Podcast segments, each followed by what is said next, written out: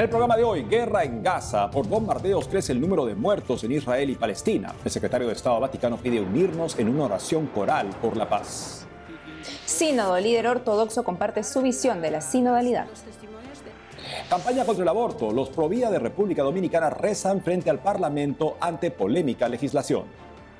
40 días por la vida, jornada de oración, cumple nueve años en México y Latinoamérica. Iglesia que ayuda. Cubanos recuperan el ánimo y la esperanza tras el paso de huracán Idalia. Hola amigos, bienvenidos a un nuevo programa. Es un gusto estar con ustedes y también contigo, Eddie. y empezamos este programa con una pregunta. ¿Por qué no existe entendimiento entre Israel y Palestina siendo la tierra santa, la tierra donde vivió Jesús? Es una larga historia. Pensemos que los palestinos tienen sus orígenes en los filisteos, con los que la nación de Israel de tiempos del Antiguo Testamento estaba en guerra. Bueno, Israel pierde el dominio, los judíos pierden el dominio de esto por expulsión de los romanos en el primer siglo de la, de la era cristiana. Pero al inicio del siglo XX, la Liga de las Naciones le dio a Gran Bretaña la responsabilidad de garantizar dos estados, uno palestino, mayoritariamente musulmán, y el Estado judío que pudieran ocupar esa zona de una manera equitativa.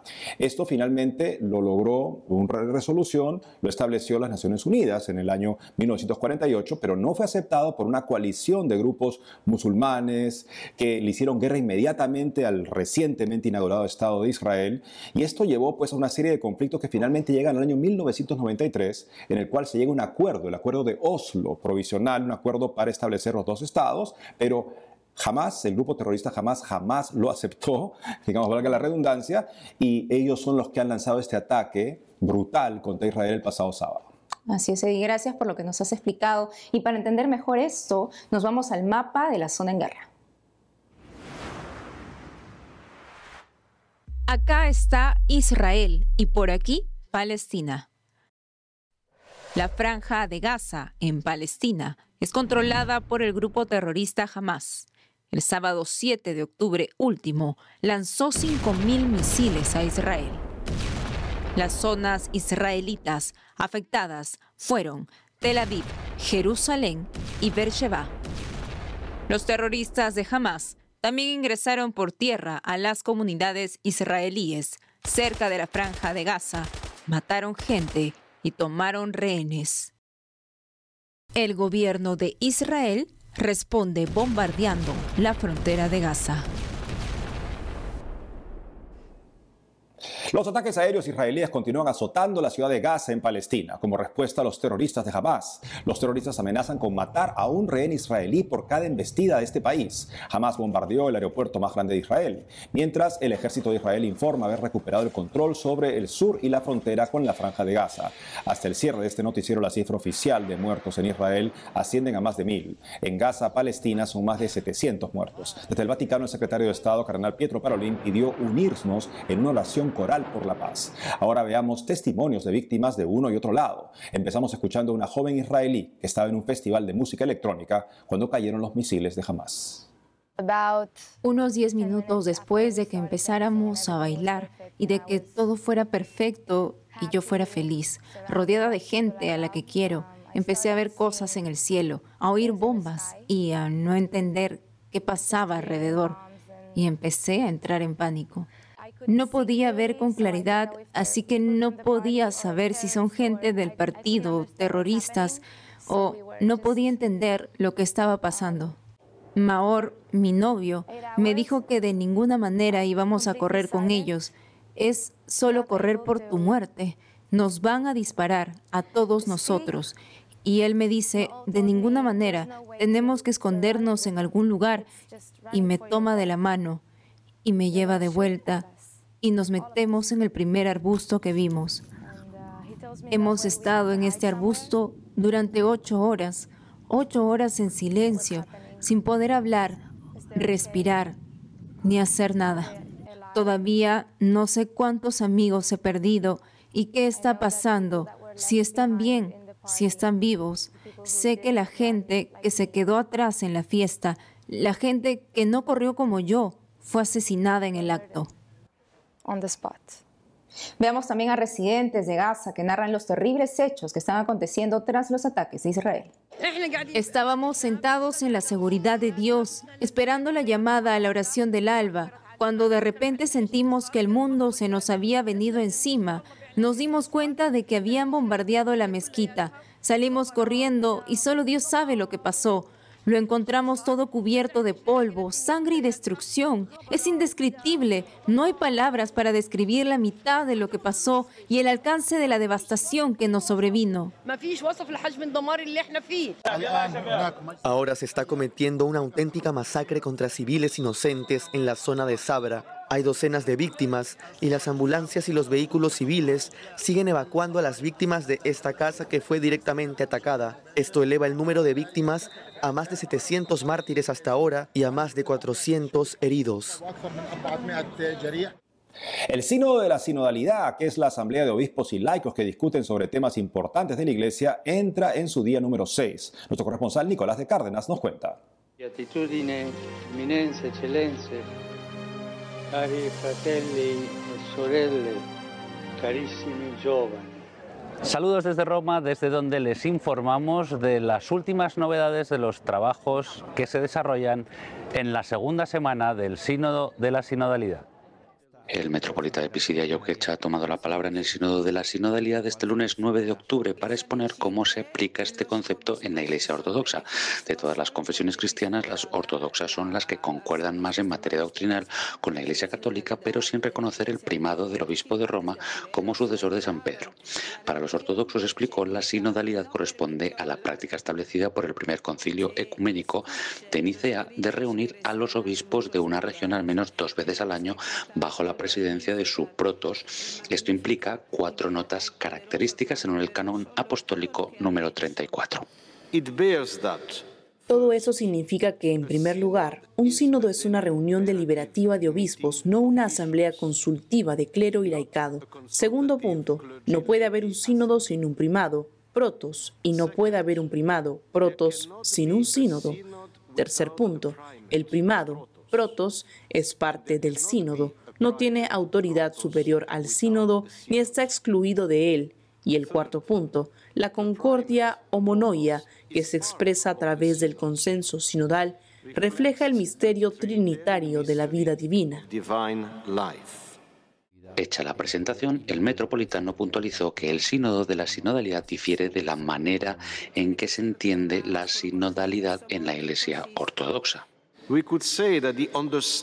La comprensión de la sinodalidad en la Iglesia ortodoxa difiere en gran medida de la definición de sinodalidad dada por vuestra actual Asamblea del Sínodo de los Obispos.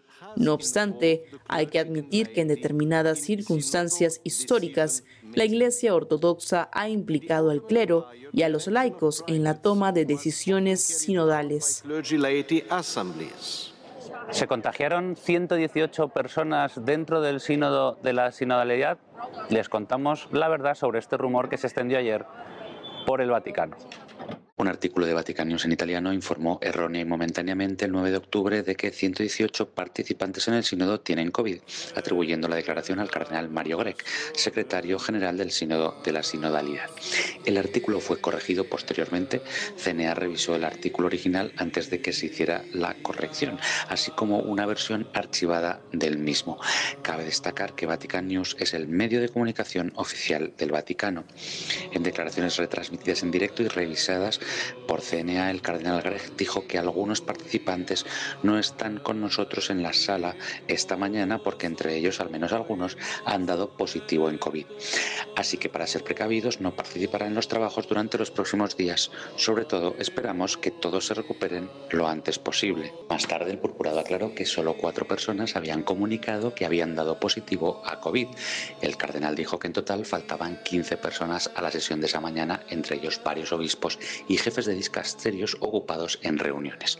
El portavoz del Vaticano, Matteo Bruni, dijo a Vatican News que el Papa Francisco tampoco asistió en el último minuto debido a compromisos imprevistos.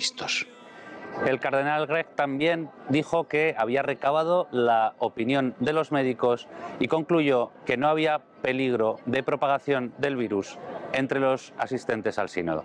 Desde Roma, Nicolás de Cárdenas, EWTN Noticias. Beatitudine, eminenze, eccellenze, cari fratelli e sorelle, carissimi giovani. Ahora les contamos que la ciudad de Santo Domingo, en República Dominicana, inició el 27 de septiembre último la campaña 40 días por la vida para defender a los que no tienen voz. A diario, los participantes pro vida rezarán frente al Congreso Nacional hasta el 5 de noviembre para poner fin al aborto a nivel local. Para hablarnos de cómo están desarrollando esta gran movilización, estamos en conexión con Martaris Rivas, directora de 40 días por la vida en República Dominicana. Estimada Martaris, es un gusto tenerla con nosotros en EWTN Noticias. ¿Cuál es la intención de oración de esta campaña de 40 días por la vida. Muchas gracias, Natalie, y gracias a todo el equipo de WTN. Bueno, en República Dominicana nosotros hemos iniciado esta campaña frente al Congreso Nacional, en las puertas del Congreso, orando por el fin del aborto. Y como ustedes saben, en República Dominicana no tenemos eh, leyes eh, de aborto, eh, no está legalizado el aborto en ninguna causal. Sin embargo, han intentado desde hace ya alrededor de 20 años, en varias, varias veces y en varias intenciones de año legislativo, intentar que el Código Penal cambie, incluyendo las tres causales eh, del negocio del aborto. Nosotros tenemos ya tres años orando eh, desde aquí, de República Dominicana, en las campañas tanto de, de Cuaresma como de, de también esta campaña de otoño, eh, orando para que estas leyes no entren, porque siempre tenemos la amenaza, siempre abren eh, la agenda y hay un grupo que quiere que haya una ley aparte de las tres causales, otro que dice que eh, debe estar dentro del Código Penal y nosotros estamos afuera orando para que esto no suceda, porque de inmediatamente esto suceda, entendemos que las clínicas de aborto van a comenzar a trabajar en República Dominicana y no queremos que esto suceda como ya ha pasado en otros países que ya hemos visto este ejemplo que está sucediendo. Así es. ¿Y de qué manera están desarrollando esta campaña de 40 días por la vida? Bueno, nosotros eh, nos reunimos desde las 7 de la mañana hasta las 5 de la tarde. Como es el área del Congreso Nacional y enfrente también está el Palacio de la Alcaldía y y la Suprema Corte al lado, eh, hay mucha seguridad en el área y nos permiten en esos horarios pues eh, poder eh, estar orando ahí todos los días, desde temprano en la mañana hasta las 5 de la tarde. y entonces vamos con nuestros carteles, van grupos, movimientos, parroquias que se anotan en varios turnos, algunos voluntarios, tenemos un chat de voluntarios donde algunos se inscriben en un turno de oración, otros interceden desde sus comunidades y entonces ahí hacemos una especie de, de animación para que esta oración realmente eh, funcione y llegue eh, a los congresistas. Eh, hemos tenido el caso de algunos congresistas que se han incluso acercado, hemos orado por ellos. Y también nos han llegado uno que otras personas diciéndonos algunos casos de jóvenes que quieren abortar. Cuando esto sucede, nosotros nos unimos al Centro de Ayuda de Madres Embarazadas, que se llama CAME aquí en República Dominicana, y a través de esa institución, pues nosotros damos los datos para el acompañamiento de aquella persona que está en riesgo de aborto. Precisamente esta no es, no es la primera campaña que realizan, ¿no? ¿Cuántas vidas de no nacidos se han logrado salvar con este tipo de movilización? Bueno, y como nosotros no estamos frente a un centro de aborto, eh, es más difícil que nos lleguen los casos, pero hasta ahora nosotros más tenemos eh, tres años haciendo esta campaña frente al Congreso Nacional, en una vez lo hicimos frente a un pro familia, porque tenemos pro familia en República Dominicana, pero si no son centros de aborto, sino que promueven eh, anticonceptivos y todo esto, y también están apoyando que las tres causales entren a República Dominicana. Pero eh, hasta ahora solamente hemos salvado alrededor de cinco vidas eh, directamente, nosotros acercándonos al, al centro de madre. Hay otros casos que hemos acompañado que no han sido exitosos porque la chica ha decidido abortar. Así es. ¿Y cómo puede hacer un ciudadano si quiere unirse a esta campaña de 40 días por la vida? Bueno, en nuestro caso, nosotros tenemos las redes sociales de 40 días por la vida en República Dominicana o 40 días por la vida SD Santo Domingo y invitamos a que nos escriban por las redes sociales. también por nuestro correo 40 días por la vida sd gmail y también tenemos la página web de 40 days for life eh, bueno, ahí pueden poner si español o inglés, y también eh, 40 días por la vida.com. Muchas gracias Martaría Rivas por lo que nos has comentado y seguimos uniendo fuerzas en oración por el fin del aborto. Muchas gracias a ustedes y seguimos orando para que el aborto sea impensable. El movimiento internacional 40 días por la vida cumple nueve años de acción en México y Latinoamérica. Nuestro corresponsal Diego López Colín nos cuenta se realizó en la Ciudad de México una velada provida en el que se celebró los nueve años en el que 40 días por la vida inició sus campañas de oraciones en México y en América Latina. En este estuvieron presentes liderazgos de EWTN. Este evento tuvo lugar en el contexto de la visita a México de la líder provida Patricia Sandoval y de Jiménez Izquierdo, gerente de Amigos Misioneros de EWTN para Latinoamérica y España. Durante su estancia en el país, llevaron a cabo diversas actividades en apoyo a la defensa de la vida y la promoción de la devoción al Divino Niño, a quien la Madre Angélica, fundadora del canal, le tenía una profunda confianza.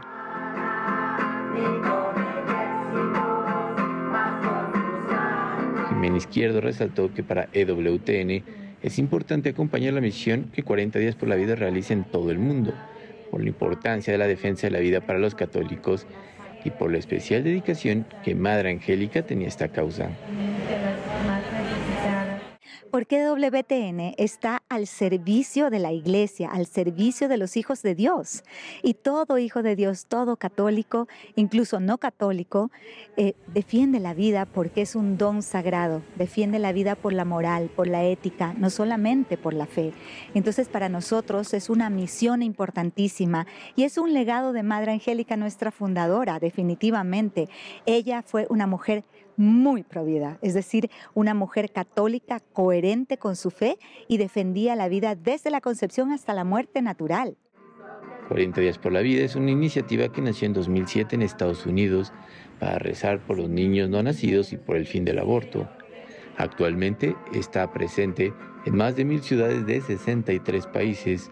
En la Ciudad de México se llevó a cabo la primera campaña en toda Latinoamérica en 2014.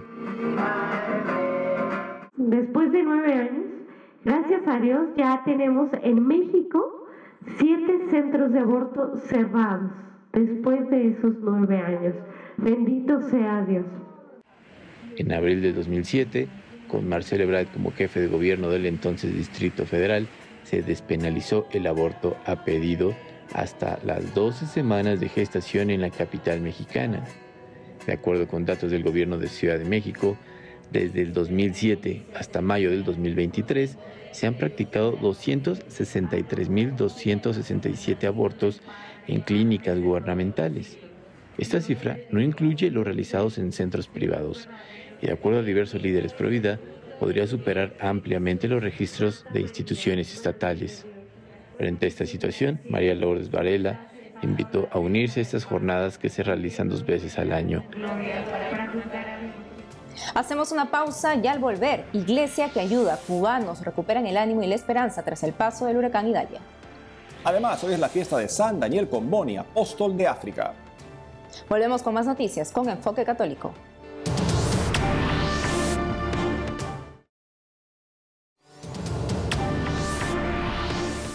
Los cubanos de Playa Guanímar se van recuperando del feroz paso del huracán Idalia en septiembre. La Iglesia Católica tiene mucho que ver en el nuevo ánimo y esperanza. Nuestra corresponsal Rachel Díaz nos informa. Nos encontramos en Playa Guanímar, provincia de Artemisa, donde hace menos de un año la tormenta tropical Ian dejó severas afectaciones fundamentalmente relacionadas con la penetración del mar y las abundantes lluvias. En esta oportunidad, el huracán Idalia también ha pasado por este territorio y aquí ha llegado Cáritas para brindar su ayuda. Territorios como este destacan por su cercanía al mar y por presentar una infraestructura muy deteriorada. Los bienes de los cubanos en esta zona deben mantenerlos de generación en generación. Ante bajos salarios y escasez de material de construcción en la isla, no es posible tener nuevas propiedades o productos básicos. En septiembre del año pasado, el huracán Ian dejó cerca de un millón de damnificados en la provincia de Pinar del Río.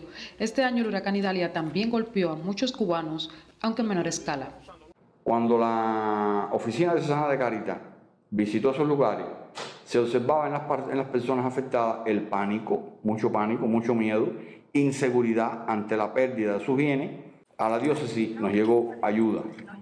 En primer lugar, de parroquias de la misma diócesis nuestra, Pinar del Río, que no fueron afectadas. Por ejemplo, el Temisa, Guanajá y San Cristóbal. Esas parroquias, pues eh, en las dos ocasiones, eh, acudieron en ayuda, en solidaridad, en hermandad cristiana con las parroquias afectadas y eh, dieron sus donativos. Sus donativos fundamentalmente en alimentos, en ropa y en material de, aseo. También otras diócesis de Cuba, cómo no, otras diócesis. La diócesis de La Habana, la diócesis de Ciego de Ávila, Santa Clara, Cienfuegos, la diócesis más cercana, a Pinar del Río. Para gestionar las ayudas fue imprescindible la colaboración de las cáritas parroquiales. Gracias a ellas se identificó los auténticos afectados. También se recibió la cooperación de Cáritas Internacional, Cáritas Alemania, Cáritas España, Cáritas Estados Unidos, Cáritas Colombia y el propio Vaticano. Asimismo, ayuda de otras organizaciones internacionales. En el caso de la Arquidiócesis de La Habana, el huracán Idalia pasó por los mismos lugares que Lían. Esta vez en, Playa Guanima fue, fue más fuerte la, la, inundación por penetración del mar y las inundaciones propias de esa zona baja y algo también en Surgidero de Batabano. Así que continuaremos ayudando también en los próximos eh, eh, tiempos, ir viendo cómo las familias más vulnerables, más necesitadas, se pueden levantar con la ayuda de ellos mismos o también con todo el apoyo de la iglesia a través de Caritas. Lo que predomina son las personas mayores solos, solos que no tienen familia, que se sienten vulnerables. Los pobladores de nuestra playa de Guanima se sienten cada vez que, que, llegamos con la ayuda de Caritas eh, agradecidos, muy contentos, porque se han sentido que, alguien los apoya, que alguien los, los tiene presentes. Los dos ríos se unieron, entró el mar, eh, los, muchos pobladores volvieron a, a mojársele varios de sus pertenencias como colchones, máquinas de refrigeradores, porque lo subieron, pero no fue lo suficiente, el mar subió más de lo, de lo planificado y así han habido varias afectaciones que hemos ido constatando, tratando de ayudar en la medida de lo posible. Y las personas han comenzado a recuperarse y a utilizar varias de, de estas cosas que les hemos ido dando. Tienen un problema bastante serio con el abasto del agua potable porque la turbina que abastece la playa está rota. Los voluntarios y personal de Cáritas son fundamentales en la recuperación material y espiritual de los cubanos damnificados. En Artemisa, Cuba, Racheles, EWTN Noticias. Como cada 10 de octubre, la Iglesia Católica celebra a San Daniel Comboni, misionero y fundador de la compañía Hijos del Sagrado Corazón de Jesús, instituto que adoptaría más tarde el nombre de Misioneros Combonianos del Corazón de Jesús en honor a su fundador. El padre Juan Carlos Vázquez, director de diezminconjesús.net, nos habla más del santo.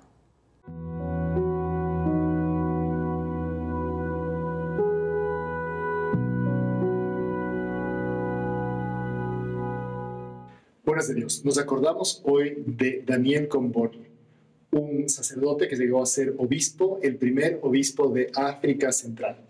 Padecía de una enfermedad muy típica de los misioneros de África, que es el dolor por África. Es un amor tan grande que siempre quieren volver a África. Daniel Comboni nació en una familia bastante limitada de recursos y pronto se interesó por África. Una vez ordenado sacerdote, pidió ir de misiones de ahí. Estuvo en total ocho veces y la última se quedó hasta su muerte. A mí me parece que Daniel Comboni es un ejemplo muy claro de cómo tenemos que poner en nuestra vida primero la voluntad de Dios. Él se daba cuenta de que Dios le llamaba en concreto para ser misionero en África. Muchas veces nos preguntamos qué es lo que Dios busca para ti y para mí.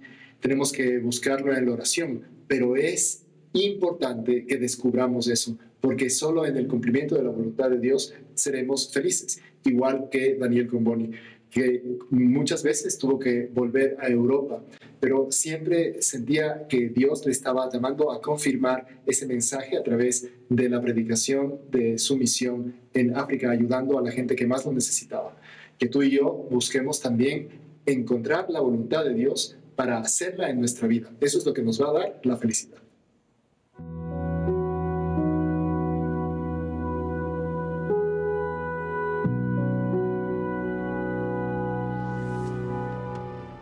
Nos despedimos con imágenes del Festival La Naval en Manila el pasado 8 de octubre. Así es, Eddie, en agradecimiento hacia Dios y a la Virgen por la victoria de españoles y también de filipinos contra la invasión holandesa. Hasta mañana.